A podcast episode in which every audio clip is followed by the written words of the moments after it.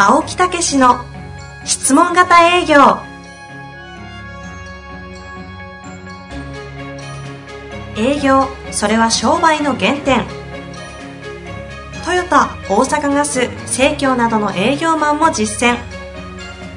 2万人を超える営業支援を行った青木武が営業の真髄を語り尽くします。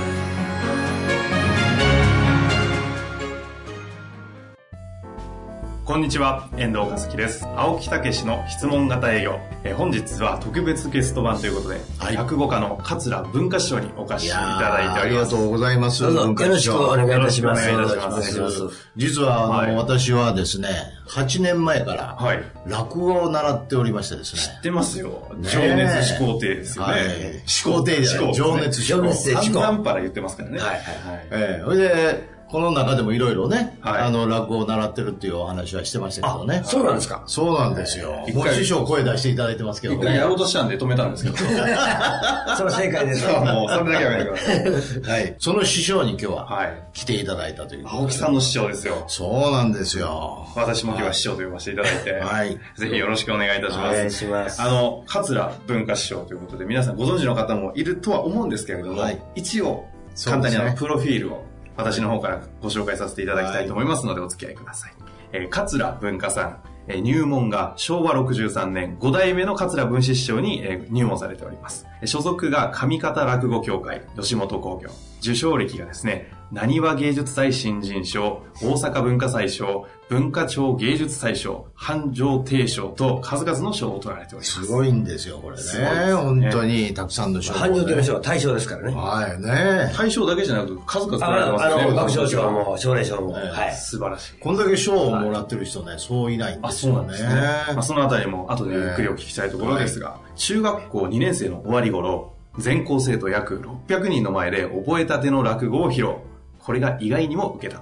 高校大学と落語研究会に属し、流れに逆らわず話し家になる。笑いにとどまらぬ、いわゆる面白いものを表現するのに、自分には落語が最も適していると信じ、落語の可能性と面白さを多くの人に伝えることができればと、毎日全力を演じているという、桂文化さんにお越しいただいておりますので、改めてよろしくお願いいたしはい。ます。岡師匠今日はありがとうございます。ありがとうございますええ本当これお招きいただきまして。ねえ、こうやって来ていただけるっていうのは非常に嬉しいですね。東京で会えるのって、だから、そうなんですよ。いつも関西でね、大阪で、あの、落語教室を、はい。えどのくらいの頻度で勉強されてるんですか？だいたい月に2回。月2回ですよ。ええええ皆さん月に2回休まずに結構お越しでございます。ええ生徒さん28人いらっしゃいますが、そんないるんですね。えー一人を除いて、ほぼ皆さん休まずにと言いますと。一人ね、忙しい方がいらっしゃるんですね。え読めましたーよよ。く休む人が一人だけいてるんですよね。青木さんあこんなところに。はい。いやいや、本当にね、それが講じてね、はもう私どもの方でもリアライズ文化塾、えー落語塾っていうのをこの間から今年やってるんです。は去年からですよ？あ、去年からそう、ですね。失礼しました。去年の12月に1回目の発表会。そうなんですよ。またそうなんです。あ、そうですか。ええ、うちのお客さんを落語を学んでもらおうと思ってね。すごいですよ。ええ生徒さんほぼ社長さんみたいなね。特に経営者の方はね、この話し方っていうのはすごくね、これ落語を勉強するのにいいなと思いましたね社員。さんじゃなくて、リアライズ主催で、クライアントさんの経営者の方そうそうそうそう、経経営者の方に来ていただいて。ああ、ええなるほどね。それはいいですね。そうなんですよ。だからそういうようなことでね、もう本当にいつもお世話になりいや、まして。こちらさん。ありがとうございとりあえます。ずあの、営業の役に立つからって、楽屋になれってね、みんなにこう勧めてはるんですけど、ええ僕は何の役に立ってるか全然わからないまま 引き受けてるんで。実際どうなんですか？いやーだから私が実は役立ったと。いうこと昔はねそれも社員さん今日いろいろ今回お話をね聞かせていただこうと思って来ましたけど、営業っていうのはですねやっぱりあの、まあ、私はやってるのは質問型営業って言って、はい。い、かに引き出すか、うん。お客さんの欲求やニーズをいかに引き出すかっていうことですけど、はい。やっぱりここっていう時はねあピシッとこう言わないといけないんですよ。その時の表現力となるほど。うん、あるいは、それがこうね、どんどん展開していくと、人前でも喋らないといけないということありますよね。そういうのにですね、あの、非常に落語がいいと。あ、役立ってますか？ええというよりですね。ね、散々いろいろ勉強したんですよ、私も。話し方教室とかね。あはいはいはいい。4つ5ついろいろ行きましたけどね。あ、落語を習う前に話し方教室とか、いろいそうそうそうそれお話ししてたと思いますけどね。はいはいええだけどもうね、結局、なかなかその、そういう、こう、いかに引きつけるかとか、はい、はい。ええいかに聞いてもらえるかっていうことについては、よく考えたら落語面白いんじゃないかなと思いましたね。で、昔 NHK でね、チリとてチンっていうあ朝の番朝の連ドラありましたですね。ああ、もうね、あの、渡瀬さんが、もうね、ええあれはもうすごい良かったね。ええもう泣いて感動しましてねい。や、あれ面白かったですよ。面白かったですよね。あれ実はねええ、あの脚本書いてる人はえ、実は話し方も非常に近しい方です。僕は2、3回お会いしてるんですよ。あ、そうですか。はい。はいええあの人の、あの人の、いわゆる新作落語の台本を書いてあって、あ、はいそうなんですか？あのスそのトーリー、その書いてやっね、てたんで、最高でしたよね。だからね、あの、結構中身がリアルなんですよ。えうん、そうそう、こんな感じで。あどうしてもその、ドラマチックにするために嘘、まあ、嘘も入るんでしょうけども、ええいや、そんなことないかなっていうのがありますけど、そんなことないですよ。よう知ってるなっていう感じですね。僕も実は、あの、同じく泣きながら見てますでしょ。結構。はい。えだからあれ見てて、お前、落語ってこんなええんやなと。あの、もともと私ね、紫尺師匠が大好きで。はい。ええもう生で見たこともあって、こんな落語面白いんかなと思ったんやけど、亡くなってからなんかもう興味なくなっちゃって。な、なにそれ。ところが、あのチリとてチンで興味が出て、ちょうど話し方もどういうふうに、こう、人前で話する。まあ、質問型営業でいろんな、こう、オファーが来て講演してくれっていう話があるんですけど、ええなかなかこう、質問型でお客さんと対でやるのと人前で喋るのがこう違うんですよね。まあ、一対一でね、こうえ、聞けんのと、まあ団体、業さんのお客さんの前で言うたら、ちょっと変わってきますよね。そうなんですよ一方通行になりますもんね。ええそういうことも含めて、見てる間に、そうやな、やったろかなってな、どっかで学べへんかなと思って、いろいろ調べて、行ったら、大阪のね、師匠がやってられる講座を見つけましてですね、教室を見つけまして、それで行かせていただいたというね。それがちょうど、それが2008年。8年前。そうです8。年一冊本を出してて、まだ二冊目が出てない頃ですね。ねで、あの時にね、よろしくお願いします、言って、もう本当ね、ざっくばらんで。で ね、ざっくばらんすぎますよね。いや、でもね、なん。かそんな教えるっていうもんやないという感じもあるんですよ。うん。落語って、ええ。自分で面白いと思ったものを伝える、まあ、媒体ぐらいにしか思ってないので、ええ。だから、そないに、なんちゅうんですかね、あのこう、カチッとこうしなさいっていうの教え方できないし、え多分教える人でもいろいろあると思うんですよ。うん。そう違う、こうしなさい、こうしなさいって教えるタイプの話し家の先生がおるんだけども、僕はそういうのを要せんかあら、のね、実にね、自由、その人の個性をこうね、はい。あの、引き出してもらえるっていうかね。はい。で、絶対否定しないですね、師匠はね。いや絶対でもないですよ。あよっぽどあかん時は否定しますけども、ただ、基本的にね、その人の持ってる面白さっていうのはもともとあるんで、えね、その、一対一でやってるんじゃないでしょ。一対一の方がむしろ僕の思ってる落語に近づけようとしてしまうんですよね。ところが、やっぱり生徒さん何人かいらっしゃるじゃないですか。他の人が笑ったりすると、うん、なんで笑ってんねやろ、と目が見るんですよ。あ、そうかそうか、こういうところ面白いと思うんや、お客さんはっていうのがあるから、じゃあこれはもう否定しないで置いておこうとかね。そういうのを見ながら、だから、青木さんのがそうでしたよ。いつも結構、結構ね、書くんですよ。あ、ここはなんですよね、こう、こうって書いていて、結構溜まったのに、みんなが後半どんどん笑い出すから、まあもうええかと思って、OK ですって言うんですよ。意外とね、私はね、受けるんです受けるんですよ。ほうお稽古で。えそれは師匠から見ると、青木さんのこの面白さ、笑いの面白さっていうのは、こう人によって個性があるとおっしゃいましたけど、はいどういうところなの？あの、陽気、陽気？なんですね。はい。喋り方とか。あの、見た目もやっぱあるんですよね、これ。人によって。あの、僕は兄弟子に桂文珍師匠がいらっしゃるんですけども、あの人によく言われたのが、顔が開いてる、閉じてるっていう表現の仕方をなさるんですけど、文化君、君は顔が閉じてるねん。もっとこう、髪の毛短くするとか、パーンと開いた明るさ出さなあかんでっていう言われてたんですけど、どうですご覧になって。明るいでしょ？こうなんか、パーンと開いてるでしょ確かに開いてる。はい。わかるわかるそうですね。わかりますわかります。で、こうなる人とこうなる人とあるんですよ、顔でもね。はいそれと、あの、パンと開いてるんですよね。出てきただけでもご陽気な感じ。しかも、あの、笑いながら喋って。ほんで、まあ、あの、困らないですよ。普通の人って落語覚えたら、あの、言葉出てこないと、あって止まったりとか困った顔になるんですけど、ならないですよ。止まったら笑うんですよ。言いながらね。ほんで、手の言葉作って繋げていくんですよ。あまあ、器用にやるんだと、まあ、人前で喋ってるだから、はいはい器用にするのはそうなんかわからんけども、まあ、それに頼りすぎてね、あの、ええ加減になることが多かった。さその辺のバランスを、まあ、僕はちょっとこう、ここはちゃんと覚えまようかとかいう時はありますけどもね。でも基本的には、お客さんというか、その他の生徒さんみんな笑ってるのであんまり触らないですね。そこの個性はちゃんと尊重して生かすままにするんですねっ。ていうか、僕の思ってる面白さが全てじゃないので、あうん。僕の持ってない笑いを持ってはるわけだから、それを僕の方にはめる方がおかしいですあ。よね。ああ。陽気さね。うん。リスナーの方相当納得してる気がします、いやいやいやいやいやい。や、これから、これから見てるだけでもない嬉しいんだけど。見てないですかいや、見せたい見せたい、ほんまに。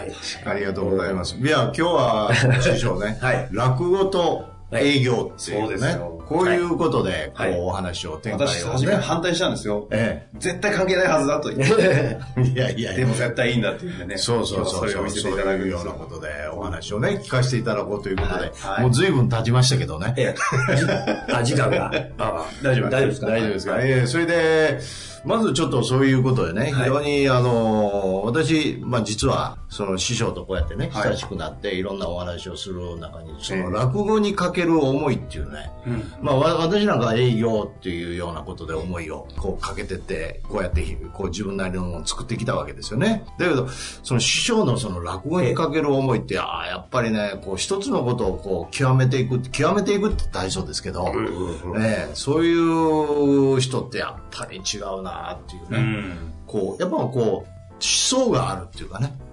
うんどうなんですかね、うん後付けがわからない。もう本当に始めた時は、ただ面白いとか、ええ好きだだけで始めたので、えずっとやっていくうちに、あこういうことで好きになったのかなと。はいはいはいうん、だからその後付けでなんか理由が出てきたりとかあえるんで。うん、で、なぜこう落語になろう、落語家になろうっていうね。大学は、あそこですもんね、関西学院。はい関西学院でね、優秀でいらっしゃるんですから。いえいえそんなことないですよええそれで、そういう中で落ち研やられてて。はいええそれで、就職も決まってたんですよね。いや、決めてないです。あ、決まってなかったんですか？決まってないです。あなんでこれとか地上与えるんですか？決まってないですよ。あ、決まってなかったですか、はい決まってないあ、私決まってると思ってたんですけどね。バブルの絶頂期だったんですよね。昭和63年。だからそこで、るそこでプロの落語家になろうっていうね。どのタイミングで落語家になろうと。どのタイミング、あの、まあ、演技の話になるんですけど、僕、癌になったんですよね。そうですよ。は23の、あ23かな ?23 の時に。23で、はい。しかも、絶、下の癌で。落語家もう。もう致命的ですよね。ほう。で喋られへんようにね、なりますしね。だから、その時に、これは神さんがあかんって言うてはんのか、あそれとも、死ぬねんから好きなことしなさい言うてはんのかはあ、どう取るかなんでね、僕はもう、もう死ぬんやったら、今落語好きやから、もう好きなことをして、死ぬまで生きたいという決心ですかね。それまでは普通に好きなだけですね。まあ、あの、中学の時に初めてやって、落語全校生その思いっていうかなんか、そこは、そういうことが分かって、それやったらやろうっていうとこからかける思いってなんか変わりましたか？変わりますよ。そのうんうんあの、熱い情熱ってね、そんなに何年間も持続できないところがあるので、ええやっぱり仕事になってくる。最初のうちはもう、仕事じゃないですよ。なんか、え本当にこの落語ができたらそれで幸せみたいなだからそ、まずそこで変わりますよね。うん、そこで、じゃあ落語家になろうっていうことですか。で。はい。そう、そうなって、あとはでも、食べていかんならんとか、うんお客さんに飽きられたらいかんので、ネタこそ増やさんならんとか、やっぱりしなければならないことが増えてくるのええで、自分のやりたいことだけではいかないですよね。はいはいはい。うんそういう心臓がずっとあって、まあ、今で29年目に入ったんですよね、話し家としてね。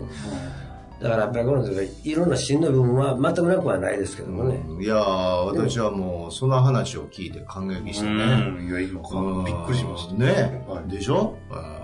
だからその就職をするときに、やっぱり本当に、こう、ね、その今の二つですか、神様が。はいそれをやめろと言ってんのか。うん。絶やしね、下やしね、これほんまに。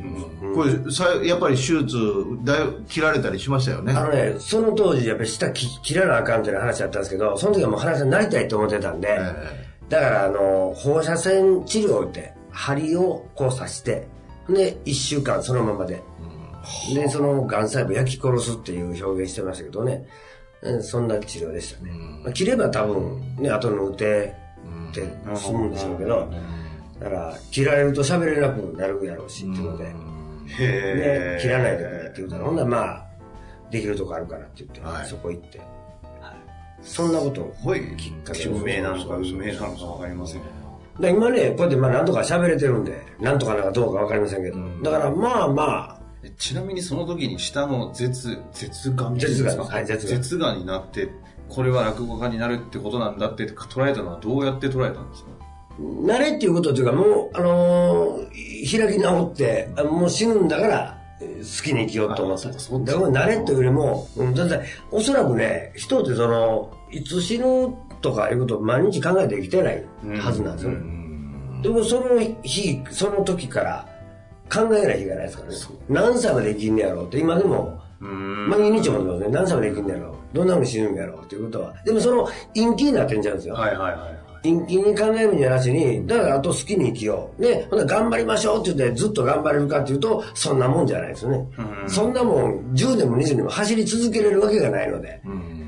だからその中で納得する生き方を毎回、毎日毎日考えて、で今日はダラダラする一日やとかね。は明日もダラダラしよう。まあ、あの全然その師匠レベルではないですけど、はいはい私かってそのこの質問型営業ってね、ええ作る時に、はいやっぱり営業でその説明型でうまくいかんかったわけですよ。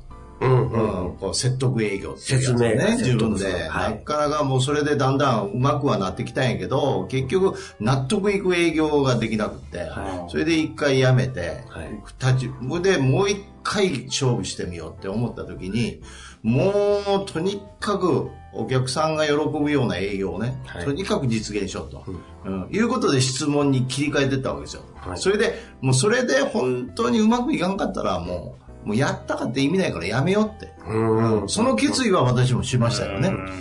ええだから、やっぱり、そうもう腹くくったっていうかね、はい納得いかん営業やってもしゃあないと。うんうん。うん。いう、そこだけは、だからもうお金儲かるとか儲からへんとか、もうそんなことよりも、仮に一時的に儲かったかって、それがどうなるかもう自分で分かってますからね。はいはい。ええだからそこで腹くくったからこそ、こう、できてきたみたいなあねうん。苦しい時ももちろんありましたからね。はいはい。というのはありますよね。うんだからそういう意味では師匠もこの落語にかけるその、そのもちろん長つ長くずっとっていうのは、あの続かないかもしれませんけど、やっぱりその都度その都度、はい。今もだから好きですし、うん、今でもあこんなネタやりたいなとか、あええこんなネタやってたら楽しいなとか、やっぱそれはあるんですよね。もう多分根っから好きなんですよね。はい。だからあの嫌いにはならないですね。あはい。なんでいっぱいネタ覚えなあかんとか、しんどい時はありますけども、でもやっぱり稽古してええ、これでお客さん笑ってくれたら嬉しいなっていうのがありますね。それは変わってないからですね。だからもう変な話、仕事なんですけど、めっちゃ笑ってくれはったら、もう別にお金なしでもええわ、気分ええわっていう感じですね。そんな感覚はありますね。だからやっぱりそこですよね、なんかその、まあ私かってね、そう一緒にはできないかもしれませんけど、そのお客さんが喜んでくれた喜びとか、はいはい感謝されたことの嬉しさとかね。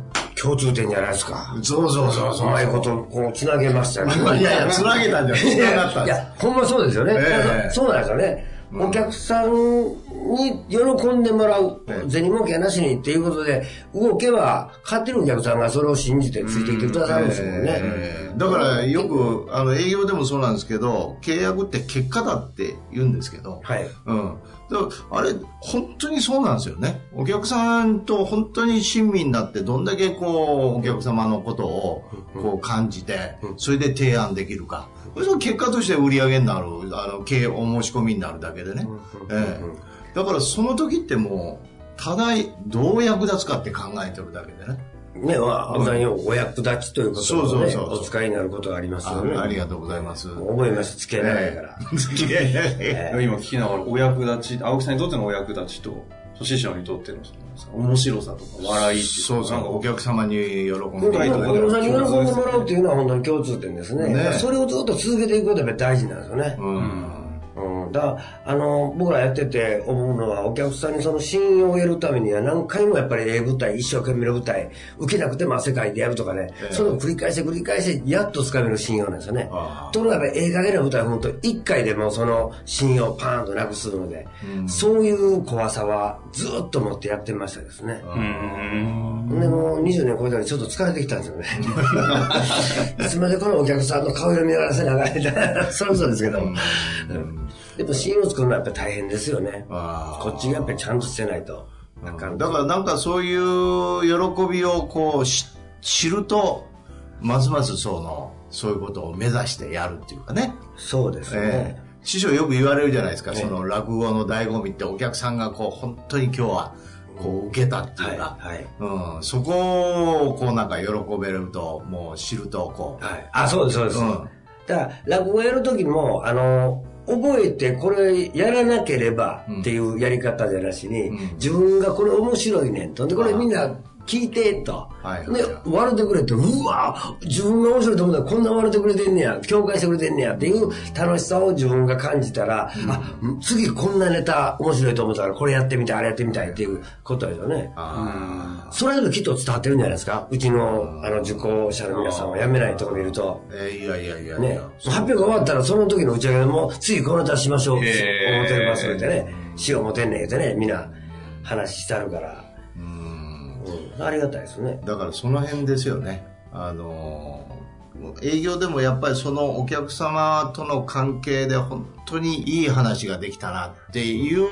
こうことを味わうとまたそれをやろうっていうね、うん、だからそれでずーっとなんか知らんけど続いちゃうっていう、なるほどね。うん、どうでしょうかその辺はいや、そうそうじゃないですか。おいや、それは同じことでしょうね。うんうんだから、あの、今聞いてて落語と似てるなと思ったら、やっぱお客さんが喜んでもらうようにと、でええお客さんがどう感じてはるかっていうことをええ常に自分も感じながら喋ってはるわけじゃないですか。ええそれはそれは質問なのかどうかは僕は別としてね。ええで僕らはどっちかというと質問はしません、お客さんに。ええしませんけども、常にアンテナを張ってますよね。うん今お客さん楽しんでんのかな。はい結構あれ何も見てないみたいなお客さんの顔色見てますからね。うんはい、見てますよ、あれでこう笑ってくれてるかなとか、退屈してるかなとかね。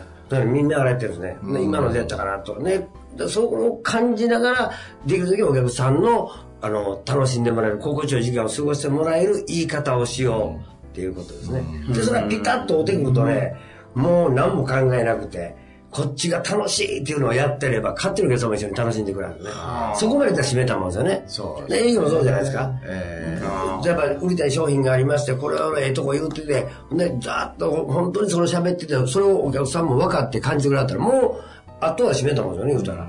お互い同じものを同じようにええと思ってるんですからね。ー今私は分かりましたねなんか見えました？か 見えました目から魚がボトッと落ちました。魚。ツッコミね、ツッコミ。うろこやから。うろこやからうんそうそうまあまあまあ今いや青木さんそこをちゃんと言語化してくださらないいやいや、あのーだから、まあ、質問型営業ってね、これもう60回やってるじゃないですか。はいだけど、毎回毎回ね、あの、本もそうなんですよ。今また新しく書いたりしてるんですけど、毎回毎回新しいことが見えてくるんですよね。うんで、それって何かっていうと、もっと、例えば、あの、もっといい面会、もっと、もっとお客さんに喜んでもらうためにどうしたらいいのか、もっとこう分かってもらうためにどうしたらいいのかっていうね、やっぱりもっともっとなんですよね。そうしてる間になんか新しいものがまたできてくるっていうかね、あ、こういう、こう、ふうに言ってあげれば、あの、こういうふうに質問してあげれば、もっとこう、お客さんは分かりやすくなるとかね。だから、私も毎回ね、こうやって、あの、今言う本書いたり、その話してると、いや、また発見したんですって言う言っちゃうんで、申し訳ないななんて、それ質問型営業を、まあ、提唱してる人間がまた発見したって、そんなん分かってへんかったんだって。思われるんでしょ本読んでる人が、それはし分かっとったね。そうそう。いや、どちらかというと本読んでっていうんじゃないんですよね。やっぱりその、生徒さんの話を聞いてとか、ええお客様とこう対面してとかいう中で、こう分かってくるんですよね。それはあれも一緒じゃないですか。舞台立って、そのお客さんの反応で、ああ、そういうことかっていうのですよね。やっぱありますね。だからそこの、これだからその極めるなんてもう全然無理で、どこまで行ってもこれ永遠に続くんちゃうかっていうね。それはもう、うちの師匠、五代目文士が、あの、よくおっしゃってました。死ぬまで勉強やで、言うて。はだからその勉強っていうのがどうどうしたら喜んでもらえるかっていうね研究というか、い。はい。そういうことでしょうねこれね、あじゃあお客さんを、えあの、見極めないかんわけですよね。ええ。今日のお客さんどうなんかな、はい年齢層とか男女比であるとか。まあ、私の営業やったらお客さんの欲求のレベルを見極めるとかい。うことと一緒ですよね、非常に近いですね、そういう意味でいやだから今日ねあの分かりましたまた。ほんまかいな。え？そうですか？そうそうそういや、それでもうたら、よしともたらいや買い替えですーだからこうねなんでこう毎回毎回新しくこうね、自分の中でこう好奇心ではないんですが新しくこう生まれてくるんですね、ああ。ええ。だからそれはやっぱりもう本当にお客さんもまた違いますしね、はいはい。師匠も言われるよね、はいはい。うん、だからまあぜひそういう意味では聞いてられる方とかね、はい。うん、まあいろんな法則うちやったら質問型って言っていろんなことを教えてるんですけど、はい。うん、だけどそういうところが基本になってどんどんどんどん、まあ、聞いてられる方もオリジナルがうん。出てくるともっと極まってきますしね、僕もね、ちょっと気がつきました。え僕らも実は質問型ですわ。え、と言いますと。だから、あのね、その直接、今のおもろいっていう語りかけはしませんけども、ええ。あの、見てますわ、そう言ったら。わあ、喋りながら、どう？って言って、見てますわ。うん。ほんで、あ、笑ったら、あ、いけるとか。ああ。これあかんの？とか言って、結構だから結局、そのお客さんの表情とか反応で、あの、今のいけてます？飽きませんっていうのを質問してますわ、そう言った。ええこと教えてもらいました。いやいやいやええこと教えてもらいました。話もきまとまったところ。うんはいだから、はいまあそういう意味では、やっぱりこのね、落語とかえーいうことも一緒かもしれません。私からは言えませんけどね、あの営業っていうことの一つの型はあるけども、やっぱりそれを自分なりのものにしていって、本当に、まあ結論としてはですね、やっぱり喜んでもらうっていうことが、そうですね。役立つって、お役立ちするっていうかね、ここの極やと思うんですよね、極みっていうか、そこを研究し、研究していくっていうんですか。そうですね。うんだからまあそういう意味で、えー、こう共通点。いや、ありましたよ、数々の共通そうですか。お二人が、なんでこう、ね、このゲストの場があったかというのもちょっと納得できましたので、ね。とは言いましても、また、いろいろ話をお聞きしたいので、あと2回は、そうですね。あの、えー。ゲストの方でね、おまあ話しいただけるということですので、そういう意味では、やっぱりこうね、極めていくということをぜひ頑張ってね、皆さんもやっていね、ただきたいな皆さんも一緒にそれぞれの道を極めていただきたいそうそう。そう、営業なんか得意そうですからね。はい。頑張っていただきたいと思いまはいす。。本日もありがとうございました。どうもありがとうございました師匠どうもありがとうございました。ありがとうございました。